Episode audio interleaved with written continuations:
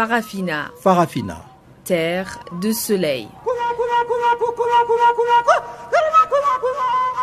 Farafina. Farafina. Un magazine d'infos africaine. Présentation Guillaume Cabissoso. Bonjour à toutes et à tous et bienvenue sur Canal Afrique. C'est l'heure de Farafina, votre magazine des actualités africaines. Wiseman Manglé est à la mise en onde de cette édition d'information dont voici sans plus tarder les principaux titres. Condamnation à trois ans de prison ferme contre Moïse Katumbi en République démocratique du Congo. Ses avocats annoncent leur intention d'interjeter appel. Au Cameroun, 25 ans de prison ferme pour un ancien secrétaire général à la présidence accusé de détournement des fonds. Justice toujours, mais cette fois-ci au Niger, un activiste condamné à six mois de prison avec sursis par le tribunal de Niamey. Tels sont entre autres les titres qui seront développés tout au long de ces magazines des actualités. Mais avant cela, place d'abord à Pamela Kumba qui va nous présenter le bulletin d'information. Bonjour Pamela.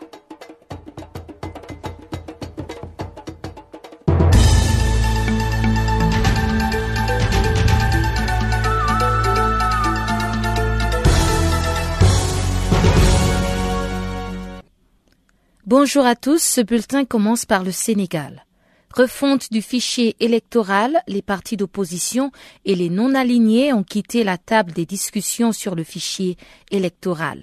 Ils dénoncent une mise devant le fait accompli tandis que le pouvoir rétropédale.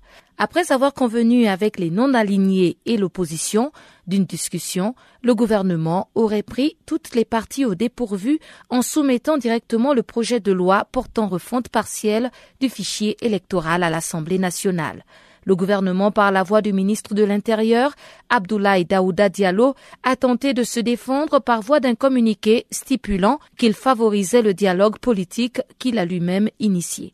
Le gouvernement a donc décidé de retirer le projet de loi pour permettre la poursuite des travaux. Cette décision a aussitôt été portée à la connaissance des pôles demandeurs de la suspension qui seront donc convoqués à une date ultérieure pour la reprise des discussions.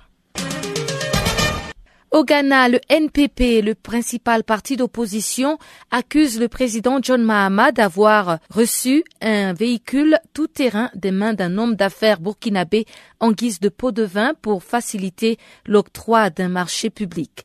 Le marché en question porte sur la construction d'une route et d'un mur de clôture à l'ambassade du Ghana au Burkina Faso. Le président ghanéen John Mahama a nié ces accusations du NPP qu'il a qualifiées de rumeurs sans fondement. Le gouvernement ghanéen, pour sa part, a confirmé avoir reçu la voiture en question, tout en niant qu'il s'agissait d'un pot de vin. Des membres de l'opposition parlementaire ont menacé de lancer une procédure de destitution contre le président John Mahama si cette information s'avérait vraie. En Guinée équatoriale, le président Teodoro Obiangema a promu son fils Théodorin Obiangema au poste de vice-président de la République. Il sera chargé de la défense et de la sécurité. Le décret portant sa nomination a été lu mercredi soir à la télévision nationale. Théodorin Obiangema, 47 ans, est considéré comme un potentiel successeur à son père réélu en avril avec 93,7% des suffrages. Il occupait auparavant le poste de deuxième vice-président.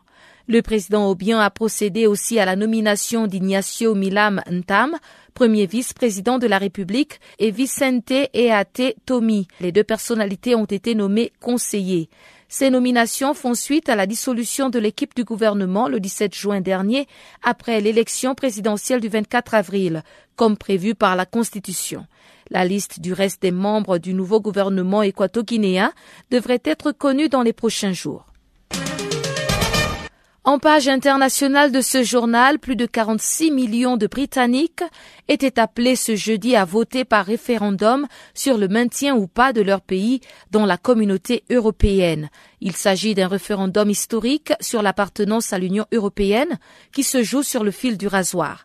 À l'issue d'une campagne passionnée axée sur l'immigration et la prospérité économique, les électeurs se dès le début de la matinée à Londres, malgré la pluie, pour déposer leurs bulletins dans les bureaux de vote ouverts à 7 heures, heure locale. Les électeurs étaient partagés et inquiets sur les conséquences d'un Brexit ou, à l'inverse, enthousiasmés à l'idée de quitter l'Union européenne, selon les analystes politiques. Le niveau de participation aura un impact décisif, confirment ces analystes qui parlent aussi d'un enjeu de taille et tous les dirigeants européens sont intervenus pour retenir les Britanniques conscients que leur départ ferait peser une menace de désintégration du club des pays membres de l'Union européenne. Ce référendum pourrait aussi entraîner un éclatement du Royaume-Uni si les nationalistes écossais europhiles mettaient à exécution leur projet d'organiser un nouveau référendum sur leur indépendance. Le résultat final de ce référendum est attendu pour vendredi au petit matin.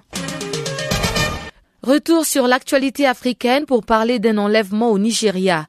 Les autorités nigérianes ont rapporté ce jeudi que trois Australiens, deux Nigérians, un Sud-Africain et un Néo-Zélandais ont été enlevés dans le sud-est du pays.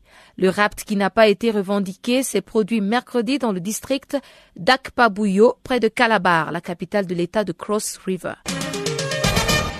Et on termine en Afrique du Sud pour la première fois depuis le procès en 2013 de l'ex-athlète paralympique sud-africain Oscar Pistorius. Le condamné pour meurtre de sa petite amie, Riva Steenkamp, a donné un entretien à la chaîne britannique ITV. Oscar Pistorius estime que sa victime aurait préféré le voir purger sa peine en aidant les plus démunis plutôt que d'aller en prison. Oscar Pistorius, condamné en appel pour le meurtre de Riva Steenkamp, est sorti après un an d'incarcération et depuis lors il est assigné à résidence. Il sera fixé sur sa peine de prison le 6 juillet prochain.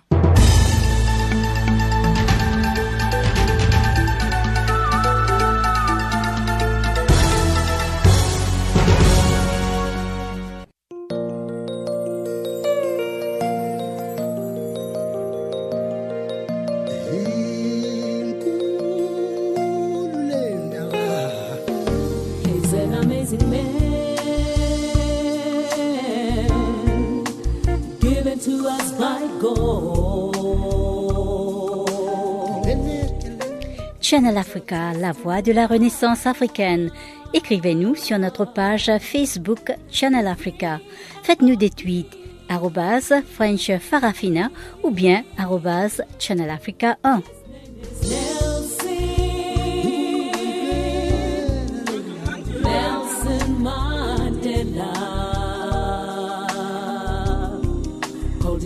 people, Rainbow Nation.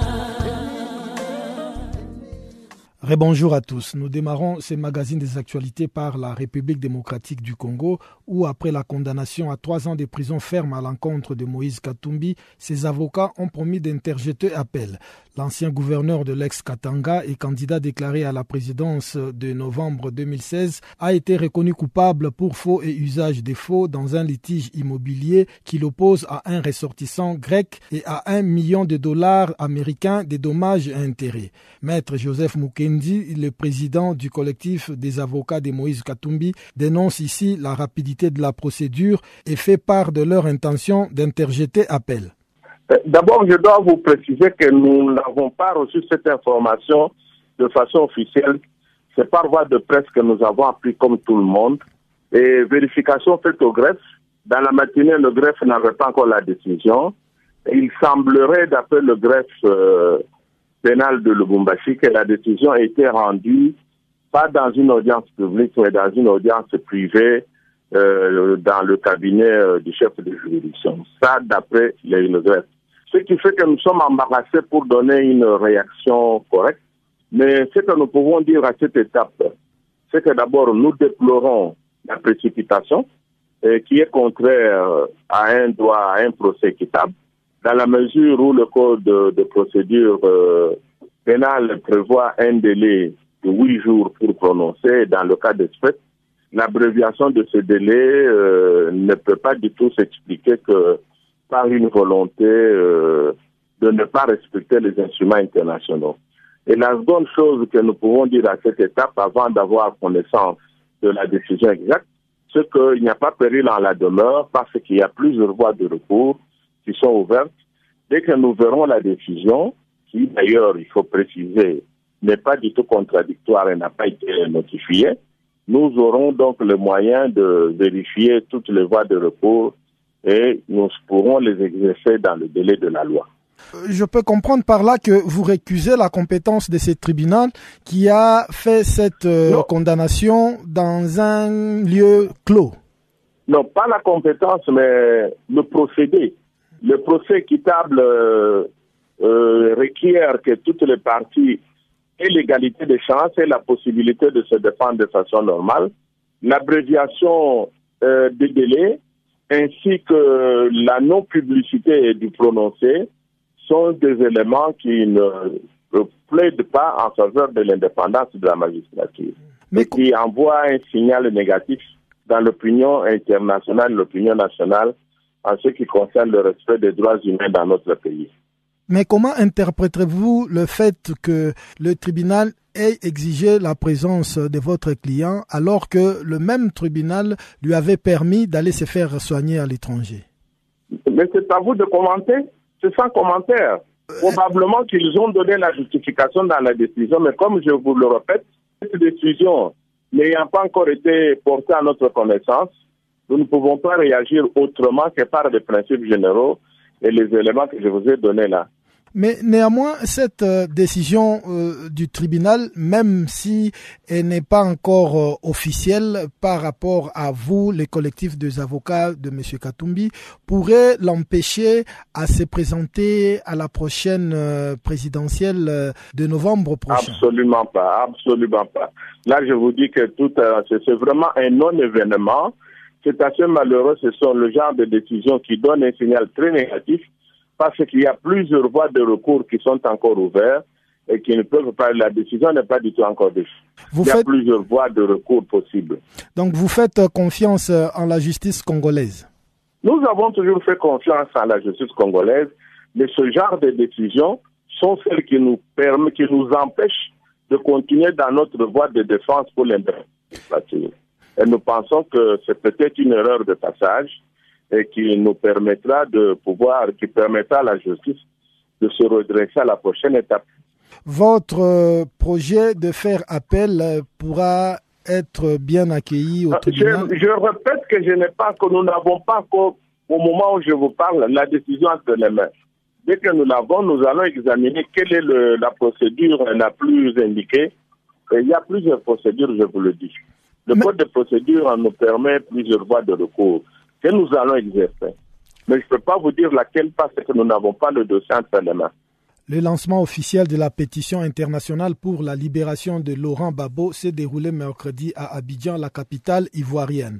La cérémonie a été entachée par une dispute sur le président du comité de pilotage de cette pétition. Mais pour l'ex-premier ministre du Togo, maître Joseph Kouko Kofigo, le plus important c'est de recueillir autant de signatures possibles pour la libération de l'ex-président ivoirien Laurent Babo avons la conviction depuis le commencement que l'arrestation, la détention de Laurent Gbagbo, et ce procès même, que c'est une injustice flagrante.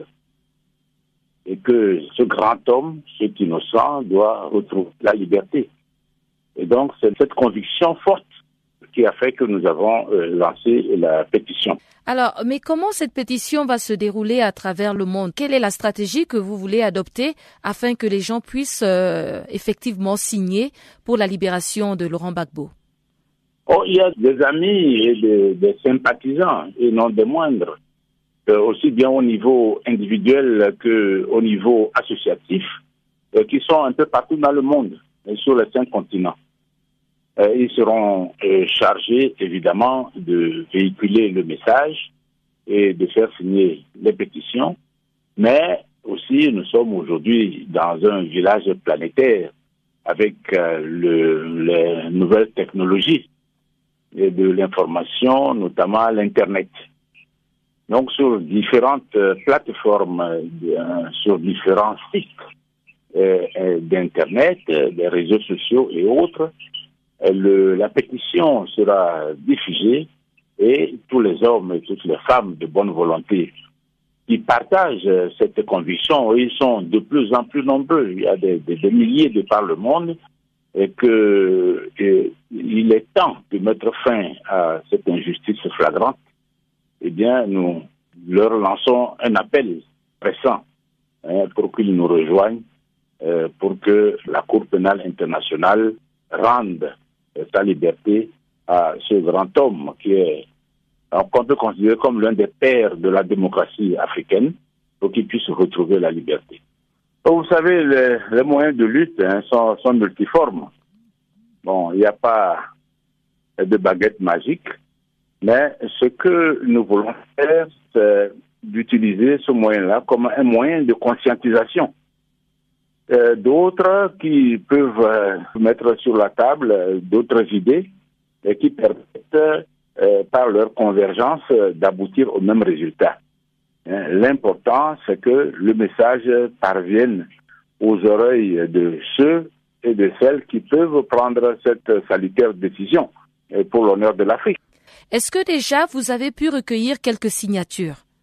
Ah oui, beaucoup. J'ai simplement envoyé un message qui a été lu publiquement, mais d'après le compte rendu qui m'en a été fait, il y a déjà des milliers de signatures euh, qui ont été récoltées sur place à Abidjan, ce qui est quand même extraordinaire.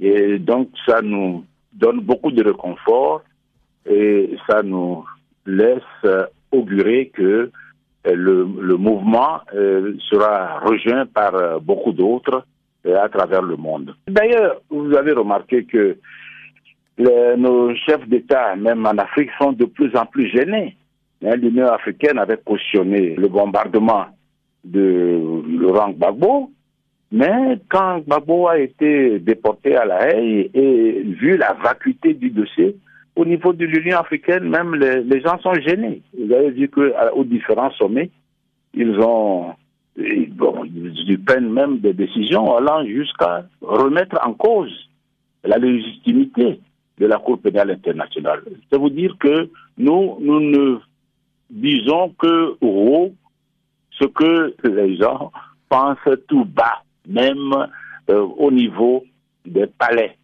euh, en Afrique et au niveau des intellectuels. Il y a beaucoup d'intellectuels qui n'approuvent pas euh, ce qui se passe.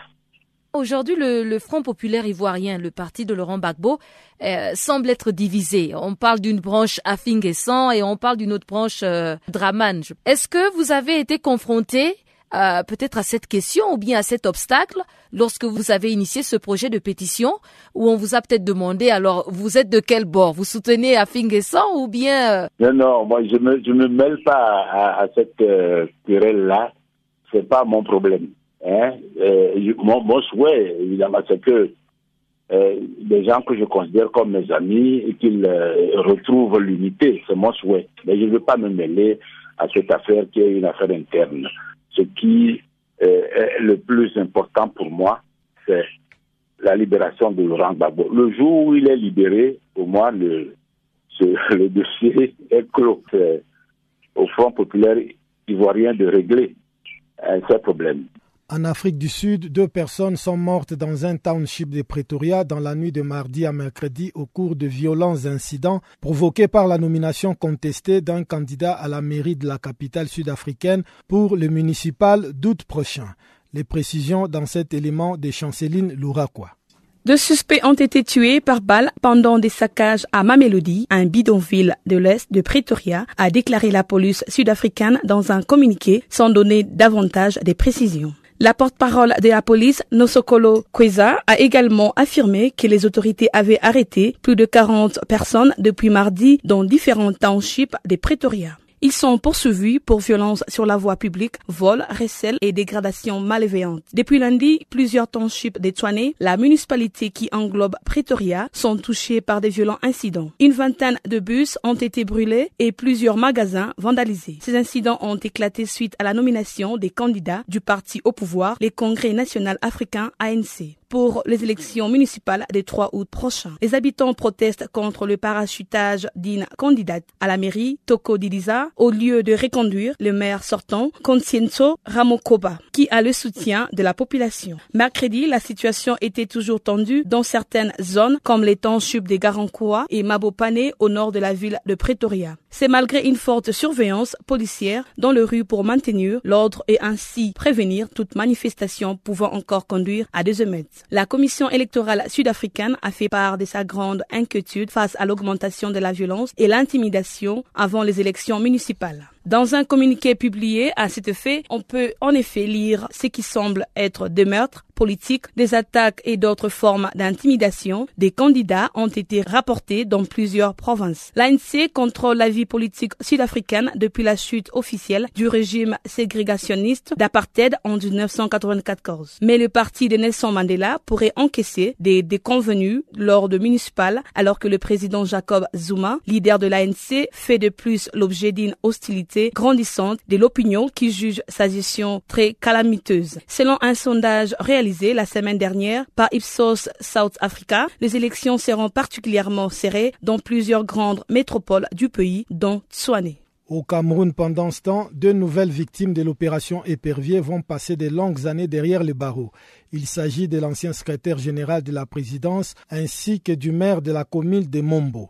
Jean-Marie Atangana a été condamné mercredi à 25 ans de prison ferme pour détournement des fonds publics destinés à l'achat de l'avion présidentiel, tandis que Jean-Claude Djoukou écope de 12 ans de prison pour un autre détournement de l'ordre de 34 millions de francs CFA. Le point à Yaoundé avec notre confrère Ahmed Messi. Euh, monsieur Jean-Marie Atangana Mubara, ancien secrétaire général à la présidence de la République du 22 août 2002 euh, à septembre 2006 a été condamné hier, mercredi, par le tribunal criminel spécial à 25 ans de prison ferme pour détournement de deniers publics dans le cadre dans le cadre de, de l'affaire liée à l'achat euh, foireux d'un avion destiné au déplacement du chef de l'État. En réalité, il s'agit euh, d'une affaire qui remonte au début des années 2000 le Cameroun, sous ajustement structurel et avec, euh, sous le contrôle des bailleurs de fonds, n'avait pas la possibilité d'engager certains investissements ou euh, certaines dépenses sans l'aval de ces bailleurs de fonds. La compagnie camerounaise, euh, euh, compagnie Camer, existant encore, avait été sollicitée donc par la présidence de la République pour servir d'intermédiaire pour l'acquisition d'un avion pour les déplacements du chef de l'État. À ce jour, en 2016, il n'y a ni avion et l'argent qui a été débloqué pour euh, le faire, il n'y a pas d'argent, il n'y a pas d'avion. Donc, les autorités se sont mises à rechercher les coupables et certaines de ces personnalités ont été interpellées depuis 2008. À combien représentait l'achat de cet avion en termes financiers exactement? En fait, euh, les sommes, euh, sommes dont on parle concernent d'abord le versement d'un montant de 5 millions de dollars la compagnie Boeing, dont par le biais de la Société nationale des hydrocarbures, sur instruction du ministère des Finances. On n'a jamais eu les traces de cet argent et même les avions qu'on devait louer pour les déplacements chef d'État, euh, on a parlé à un moment donné des baby jets, donc des petits, des jets, un jet fabriqué par Boeing. On n'a jamais eu la trace. On parle aussi euh, d'une condamnation à 12 ans du maire de, de Mombo pour détournement. Qu'en savez-vous exactement aussi? Ce qu'il faut dire, c'est que Mombo, c'est une localité, un arrondissement dans le département du Mungo, région du littoral. Euh, le maire de cette commune euh, avait été reconnu, avait été interpellé pour de suite de malversation financière et l'affaire avait été transmise au tribunal criminel spécial une instance judiciaire créée pour euh, apprécier, juger les, les délits supérieurs ou égal à 50 millions de francs CFA. Environ euh, 5, 500 000 dollars, dont le maire euh, de Momboa a été interpellé. Il a été, et, sa, sentence est tombée hier, il a reçu euh, comme condamnation 12 ans de prison pour détournement de fonds publics, de deniers publics. Et toutes ces condamnations font partie euh, d'une série de mesures prises par la justice euh, camerounaise pour lutter contre la corruption ou les détournements des fonds publics au pays. Disons que c'est un, c'est un train de mesure qui avait été pris au début des années 2000, au milieu des années 2000, parce qu'on s'était rendu compte qu'on ne pouvait pas, euh, euh, que la corruption était un phénomène entravant le développement du Cameroun. Les autorités ont donc pris le taureau par les cornes. Après l'atteinte du point d'achèvement, on a décidé de faire payer tous les mauvais gestionnaires. On se souvient de la déclaration du président Paul Biya lors du, congrès du RDPC en 2004, où il disait que tous les mauvais gestionnaires allaient rendre gorge. C'est un engagement qu'il a pris à l'élection présidentielle de 2004 et ceux qui ne pensaient pas qu'il allait le mettre en, exécution, il a commencé dès janvier 2005. On a commencé à interpeller le directeur général du fonds d'équipement euh, intercommunal de FECOM, le directeur général de l'époque euh, du Crédit foncier. Donc un ensemble de directeurs généraux d'entreprises avaient été euh, interpellés comme ça, jugés et incarcérés. Donc, les arrestations qui, sont intervenues en 2008, qui concernent par exemple Jean-Marie Atanganamubara et l'interpellation récente du maire de Mombo, entrent dans cette vaste série d'opérations même propres que les journaux ont vite fait de baptiser opération épervier. Donc, l'épervier, c'est une opération déclenchée pour, euh, comme un rapace pour venir euh, euh, tous ceux qui sont soupçonnés d'indélicatesse avec l'argent public.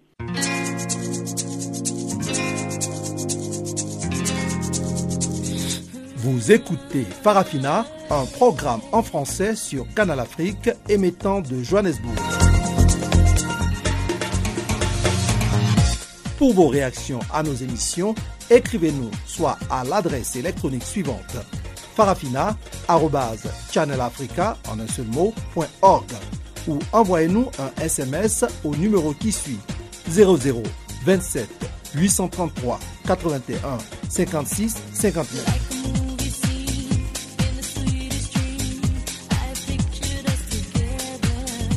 Notre adresse électronique farafina.channelafrica en un seul ou par SMS 0027 833 81 56 59.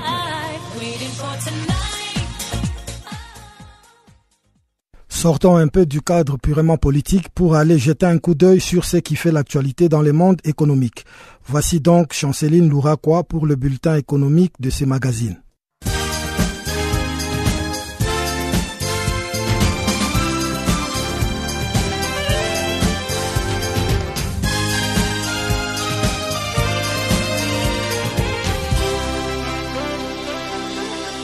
Bonjour, amis auditeurs de Channel Africa. Notre bulletin économique commence en Côte d'Ivoire avec la nomination d'un nouveau directeur général des impôts. Il s'appelle Ouattarassi Abou, qui officiellement a pris ses fonctions le mercredi. La passation des charges s'est déroulée en présence du ministre Abdourahman auprès du premier ministre chargé du budget et du portefeuille de l'État. Cette cérémonie intervient une semaine après sa nomination par les gouvernements, après avoir remporté l'appel à la candidature lancé en vue de la succession de son prédécesseur. Partant de ses premières déclarations officielles, les nouveaux directeurs généraux, Ouattara Abou, a reconnu les efforts abattus par les deux directeurs généraux. Pour lui, ils ont quand même réalisé 30,9 milliards de francs CFA de plus-value à la fin du mois de mai 2016, soit un taux de 104,2%. Le ministre Abdou Abdourahman Sissé a exprimé son soutien au nouveau directeur général et a appelé les agents à la consolidation de la cohésion interne. Par la même occasion, Abdourahman a aussi exhorté Ouattara à poursuivre prioritairement les réformes de l'élaboration du nouveau schéma directeur informatique,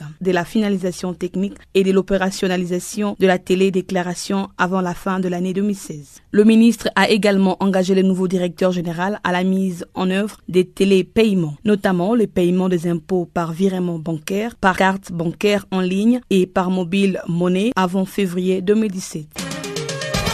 L'Orange conclut l'acquisition d'Airtel au Burkina Faso. C'est une annonce faite le mercredi à travers un communiqué transmis. L'Orange annonce d'avoir réalisé conjointement avec sa filiale Orange Côte d'Ivoire l'acquisition de 100% de l'opérateur mobile Airtel. Signalons que Airtel est le deuxième opérateur mobile burkinabé avec près de 4,6 millions de clients. Le Burkina Faso devient le 20e pays en Afrique et au Moyen-Orient à rejoindre le groupe Orange avec 18 millions d'habitants et un taux de pénétration mobile relativement élevée pour la région, soit 80% de la population. C'est depuis la signature en janvier 2016 qu'Orange a obtenu les accords nécessaires des autorités pour conclure cette acquisition. Et sur le marché des services financiers sur mobile, les groupes Orange annoncent qu'Artel est les leaders incontestables. Notons qu'Orange dispose déjà d'une interconnexion avec Orange Monnaie dans les pays avoisinants. Cette interconnexion permettra les transferts internationaux. En somme, les groupes français annoncent par ailleurs que les investissements d'Orange permettront également aux clients burkinabés de profiter de l'expertise et du dynamisme du groupe Orange en termes d'innovation, ainsi que de développement de l'écosystème numérique, répondant ainsi à une attente forte des clients du Burkina Faso.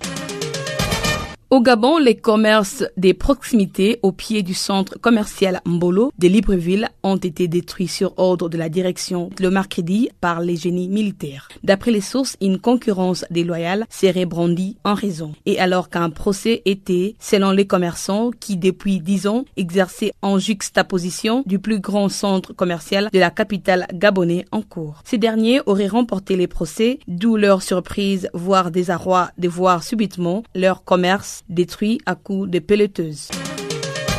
La compagnie hollandaise Lumos prévoit de distribuer 70 000 kits solaires domestiques au Nigeria d'ici la fin de l'année en cours. Cette société est à la recherche d'un partenaire pour la distribution des kits d'une puissance de 80 watts. La compagnie hollandaise Lumos s'est déjà associée avec MTN pour proposer à ses futurs clients le règlement par paiement mobile de leurs différentes factures. L'opérateur économique a d'ailleurs estimé la base clientèle de Lumos pour ses projets à 10 millions de personnes. Notons que la compagnie hollandaise Lumos a connu l'apport financier de l'Overseas Private Investment Corporation qui lui a octroyé une enveloppe de 15 millions de dollars. Notons que la première économie du Nigeria a une capacité installée de 5000 MW et un taux d'électrification de 55,6%.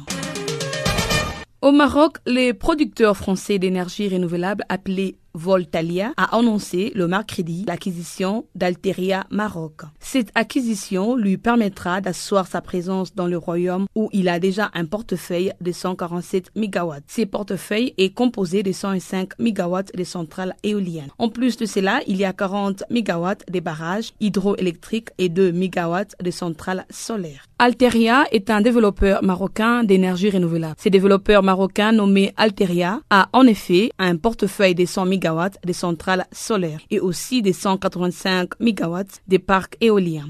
Bref, les travaux de construction prévus au cours des deux années prochaines.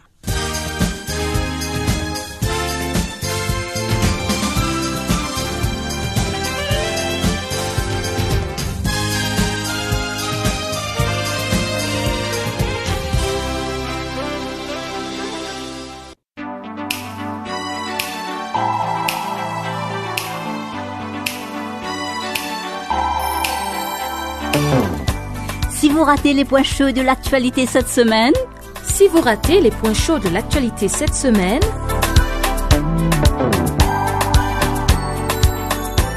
eh bien, sans plus tarder, suivez la revue des actualités de la semaine sur Channel Africa, la voix de la Renaissance africaine.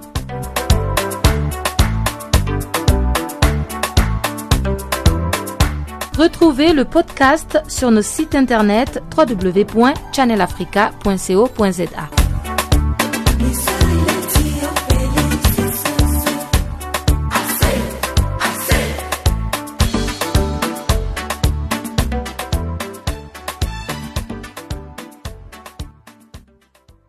Au Niger, un activiste de la société civile a été condamné jeudi par les juges des tribunaux de Niamey à six mois de prison avec sursis. Il est reproché à Abdul Moumouni Ousmane de proposer à travers une publication sur Facebook à l'armée un complot en vue d'un renversement du régime.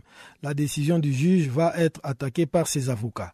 Précision avec notre correspondant à Niamey, Abdul Razak Idrissa.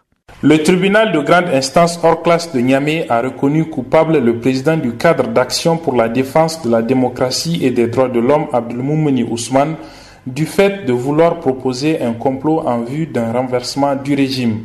Sa peine, six mois de prison avec sursis. Son conseil d'avocat dit avoir l'intention d'interjeter appel.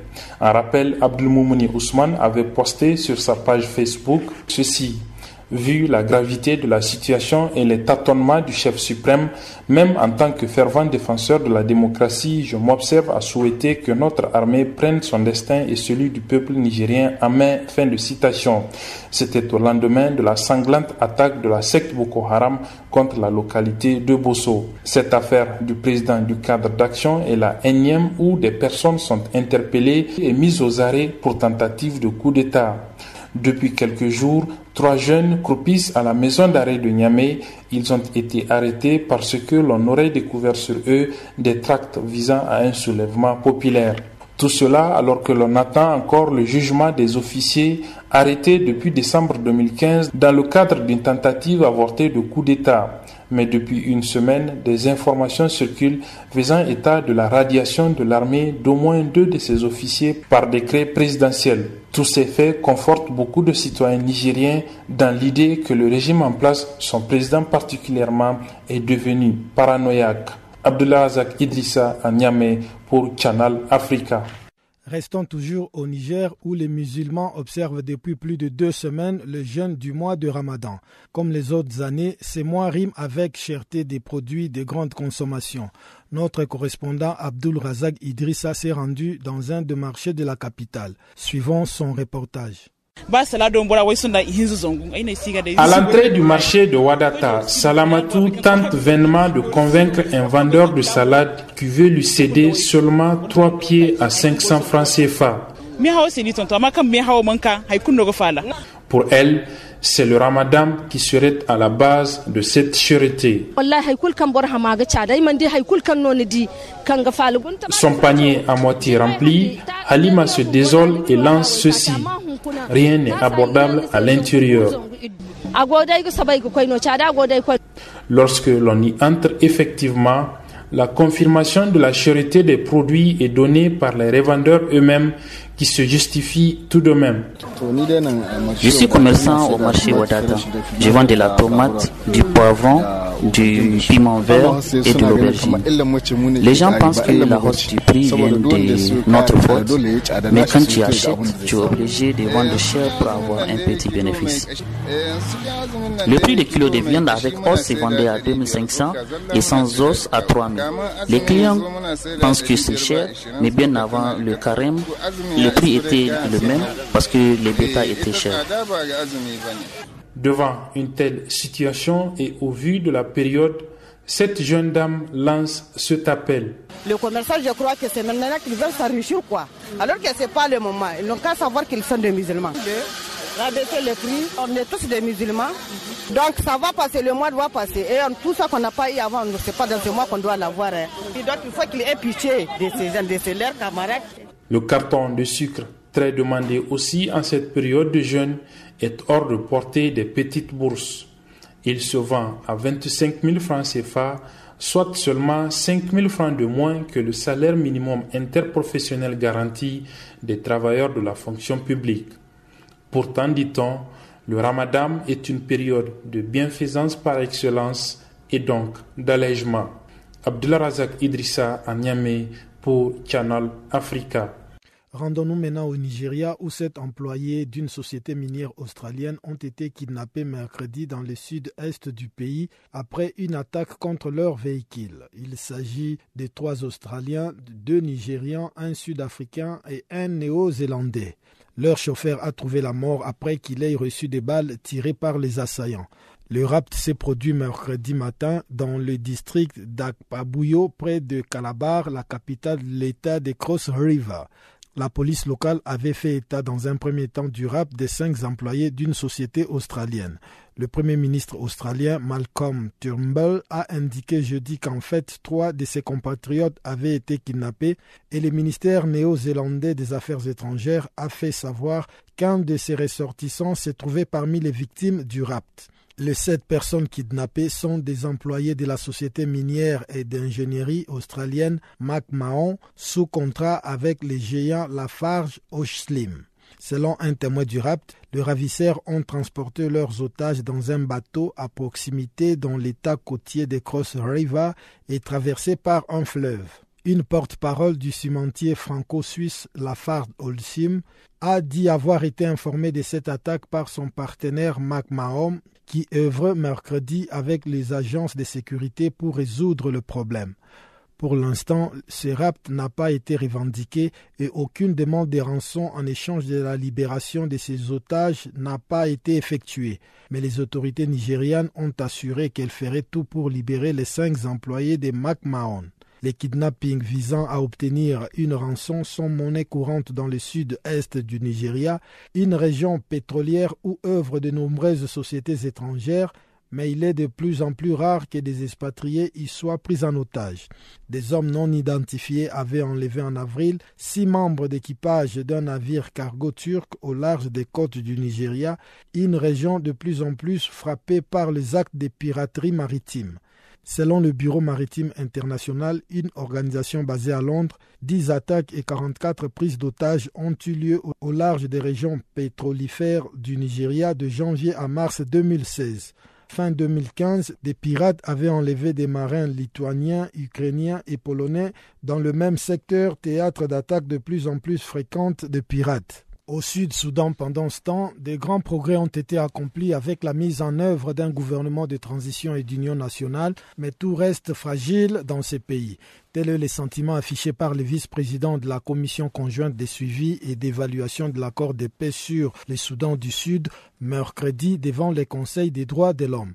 François Lonsenifal a cependant insisté sur le climat de confiance qui doit prévaloir entre le président Salva Kiir et le vice-président Riek Machar, mais aussi sur le respect du cessez-le-feu et le cantonnement des groupes armés. François Lonsenifal, vice-président de la commission conjointe de suivi et d'évaluation de l'accord de paix sur le Soudan du Sud est au micro d'Alpha Diallo. Quelques grands progrès ont été accomplis depuis les tragiques événements qui se sont passés dans ce pays. Aujourd'hui, nous avons un gouvernement d'union nationale qui a été formé. il y a que le pays vit dans une situation économique très difficile, le manque d'infrastructures, le manque d'accès et aussi la nécessité de l'établissement d'une justice traditionnelle au Soudan du Sud afin que justice soit faite, pas seulement la justice, mais qu'il y ait les réparations et la réconciliation. Donc je dirais qu'aujourd'hui encore, le cessez-le-feu n'est pas encore complètement respecté à l'intérieur du pays, ce qui entraîne encore quelques problèmes, malgré les progrès qui ont été accomplis dans des villes comme Djouba. Mais nous travaillons inlassablement afin que le cessez-le-feu soit pleinement respecté et que la justice traditionnelle soit mise en place, particulièrement la cour hybride qui doit être mise en place par euh, l'Union africaine. Est-ce une façon de dire que tout est fragile dans ce pays, c'est-à-dire que si la communauté internationale et les acteurs nationaux ne s'investissent pas à long terme dans ce dossier, tout peut redevenir comme avant? Absolument, absolument, dû à plusieurs facteurs. D'abord, il y a que il faut d'abord créer un sentiment de confiance entre les dirigeants. Le premier vice-président Eric Machar est revenu, il a été remis à sa place, nommé comme premier vice-président avec le président Salva Kiir. Le gouvernement a été formé, c'est un grand pas, mais il faut rendre ce gouvernement fonctionnel, premièrement. Deuxièmement, il faut que le cessez-le-feu soit respecté entièrement sur l'ensemble du territoire et qu'on réussisse aussi le cantonnement des forces. Et ça, c'est extrêmement important. En dehors du cantonnement des forces, il est évident qu'il y aura beaucoup de problèmes. Il y a aussi, et je tiens à le souligner, la situation économique dramatique que connaît le pays. Aujourd'hui, les fonctionnaires ne sont pas payés, l'armée n'est pas payée, les forces de police ne sont pas payées, les hôpitaux, les enseignants. Il y a des risques de grève.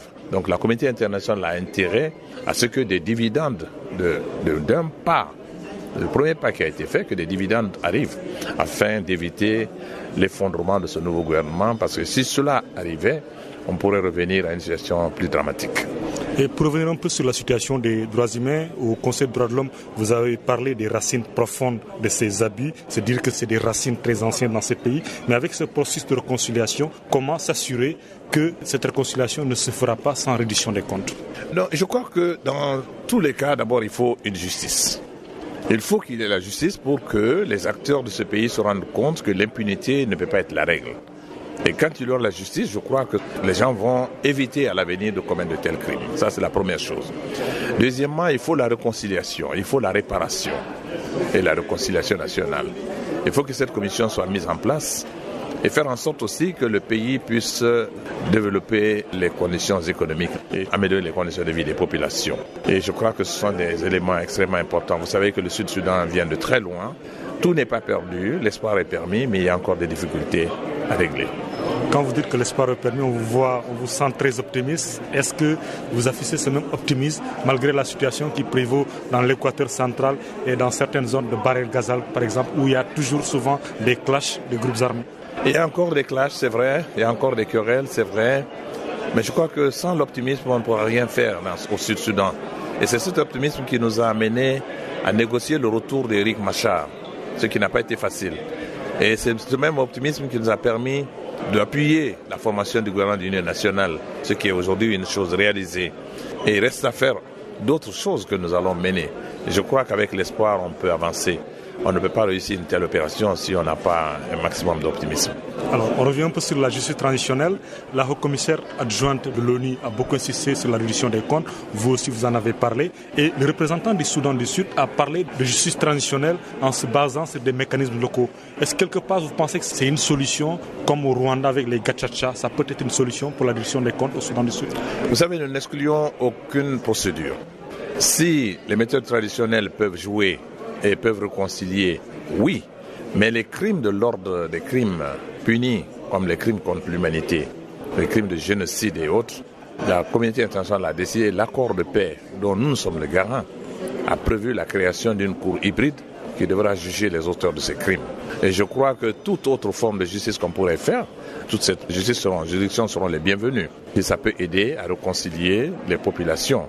Mais la justice que nous voulons, c'est une justice euh, qui sera basée sur la cour hybride telle que prévue par l'accord de paix. Si vous avez une recommandation à faire aussi bien au Conseil des droits de l'homme qu'aux autres entités onisiennes, quelles seraient les recommandations de M. Fall? La première chose, c'est de tout faire pour que le cessez-le-feu soit maintenu sur l'ensemble du territoire national.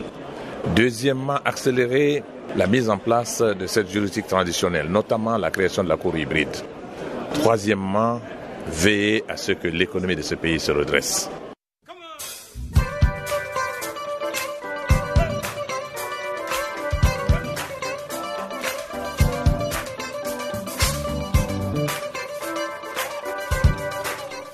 Farafina, votre rendez-vous hebdomadaire sur Channel Africa, la radio panafricaine. Farafina, votre programme des actualités en langue française sur Channel Africa.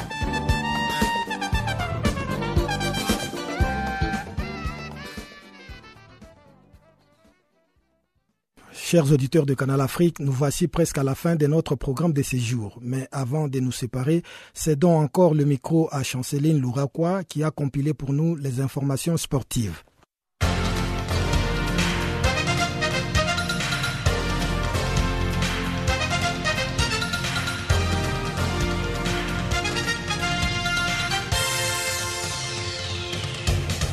Chers amis auditeurs de Channel Africa, bonjour. Nous ouvrons ce bulletin des sports avec la 15e édition du championnat d'Europe des football masculin 2016 organisé par l'Union des associations européennes de football. Les groupes E et F ont joué le mercredi leur dernier match de la phase de poule de l'UEFA Euro 2016. La Hongrie et le Portugal ont fait un match nul, trois buts partout, dans le cadre du groupe F. Les Hongrois ont mené à chaque fois au score malgré que le Portugais soit revenu à la hauteur à trois reprises. À la mi-temps, les scores étaient de un but partout, Gérard ayant ouvert la marque pour la Hongrie à la 19e minute et Nani a égalisé pour le Portugal à la 42e minute. En deuxième mi-temps, Zuzak a marqué à deux reprises, tout comme Ronaldo pour le Portugal. La Hongrie termine donc première du groupe devant l'Islande qui sera opposée à l'Angleterre en huitième de finale le lundi soir à Nice. Le Portugal se qualifie également pour le tour suivant au titre de l'un des meilleurs troisièmes sur l'ensemble des groupes.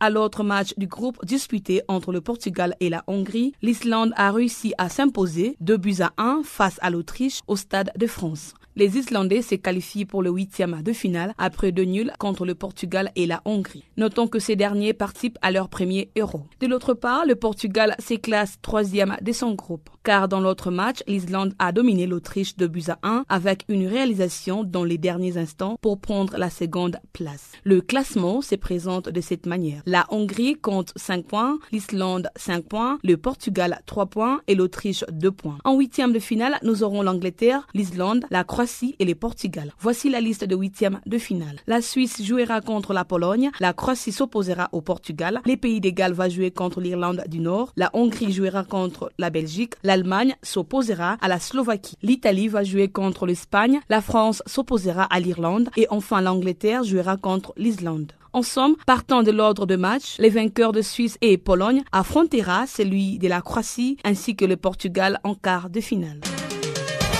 En élime mondial 2018, il n'y aura pas une nouvelle publication de pot pour le tirage au sort de groupe des éliminatoires du mondial 2018. Cette annonce a été publiée le mercredi par la Fédération internationale de football, association FIFA en sigle. À noter que le classement du 7 juin reste toujours valable pour le tirage au sort du troisième tour de qualification. Et les bureaux d'urgence des qualifications de la FIFA a tranché qu'aucun classement postérieur à celui du 7 juin 2016 ne pourra être pris en considération. Vu qu'aucun match de qualification officiel n'a été programmé parmi le 20 qualifiés après le 5 juin 2016 et le 24 juin 2016. Cette date étant réservée pour le tirage au sort. Le 5 groupes de 4 équipes chacun sont prévus et le 5 premiers de chaque groupe seront qualifiés directement pour la Russie. Ainsi, la Tunisie reste dans le pot 1 et l'Égypte dans le pot 2. Bref, l'autre tirage au sort du dernier tour de qualification pour le mondial 2018 est prévu le vendredi 24 juin au Caire.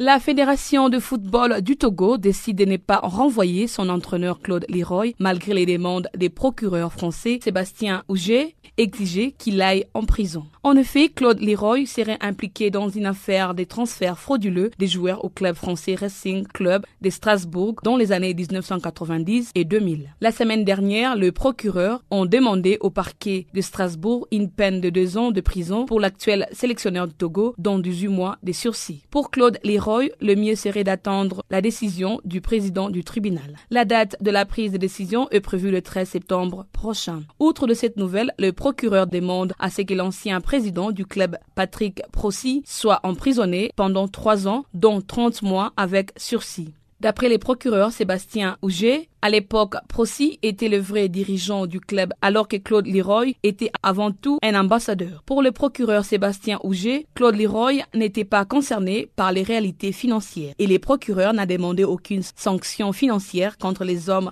puisqu'aucun d'entre eux n'aurait bénéficié financièrement de cette affaire. On rappelle, Claude Leroy est en charge du Togo depuis le mois d'avril dernier. Il a eu déjà à entraîner plusieurs pays africains, notamment le Ghana, le Sénégal et la République démocratique du Congo. Enfin, il a remporté la Cannes avec le Cameroun en 1988.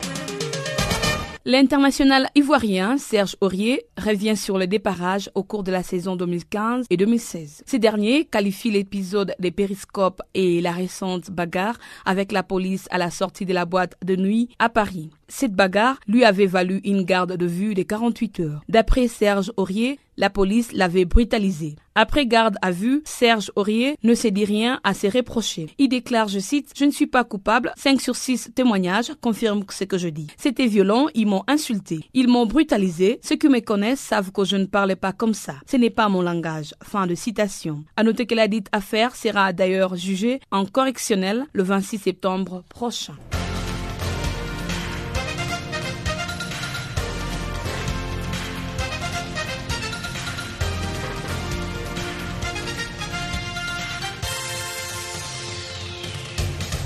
Mais tu vas où comme ça?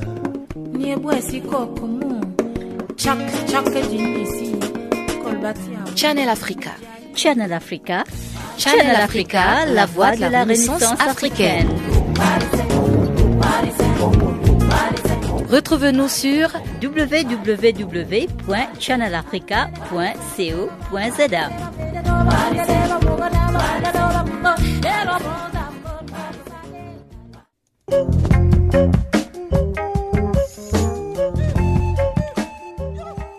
c'est par cette information que nous mettons un point final à cette édition de Farafina sur Canal Afrique. Toute l'équipe du service français vous remercie pour votre aimable compagnie et vous donne un nouveau rendez-vous pour demain. En attendant, Guillaume Cabissoso vous souhaite de passer une agréable journée ou soirée selon le lieu d'où vous nous recevez. Au revoir.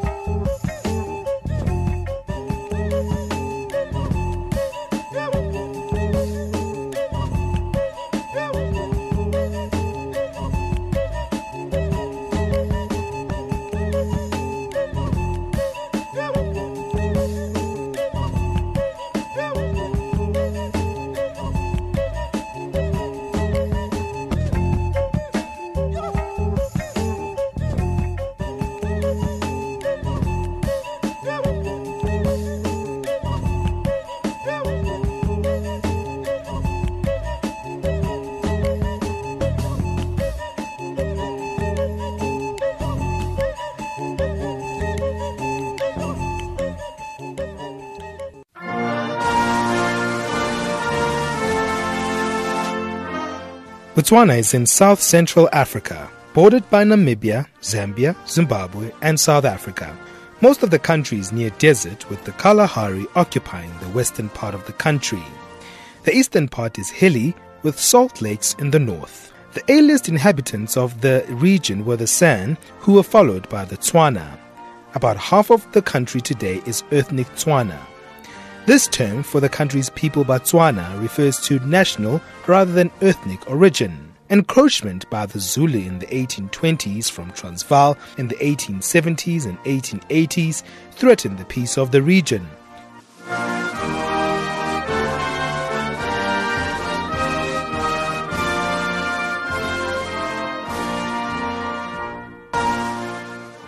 In 1885, Britain established the area as a protectorate, then known as Bechuanaland. In 1961, Britain granted a constitution to the country. Self government began in 1965, and on September 30, 1966, the country became independent. Botswana is Africa's oldest democracy. After appeals by the Botswana leaders Khama III, Batuan, and Sibeli for assistance, the British government on 31st of March 1885 put Bechuanaland under its protection.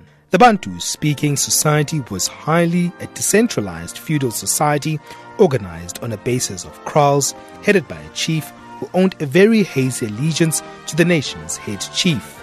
The Northern Territory remained under direct administration as the Botswana Land Protectorate and is today's Botswana, while the Southern Territory became part of the Cape Colony and is now part of the Northwest Province of South Africa, the majority of Setswana speaking people today live in South Africa. The Tati Concessions land, formerly part of the Madebele Kingdom, was administered by the Botswana Land Protectorate after 1893, to which it was formally annexed in 1911.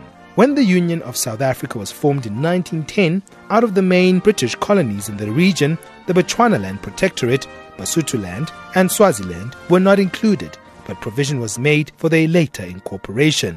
However, a vague undertaking was given to consult the inhabitants, and although successive South African governments sought to have the territories transferred, Britain kept delaying and it never occurred.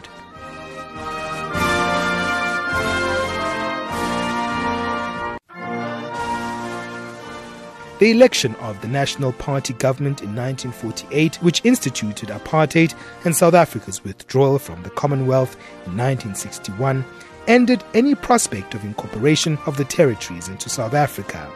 An expansion of British central authority and the evolution of tribal government resulted in the 1920 establishment of two advisory councils representing Africans and Europeans.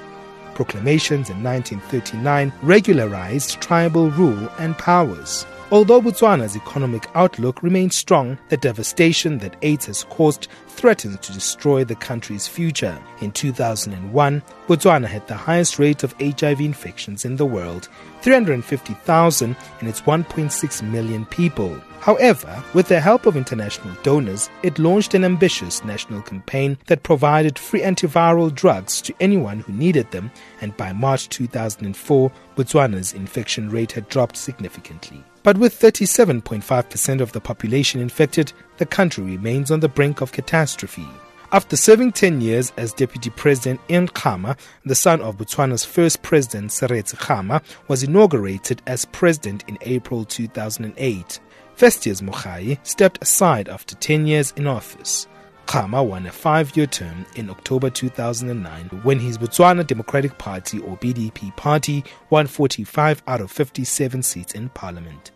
In the 2014 election, Ian Khama won a second term as president. It was the 11th straight victory for his Botswana Democratic Party, also known as the BDP Party.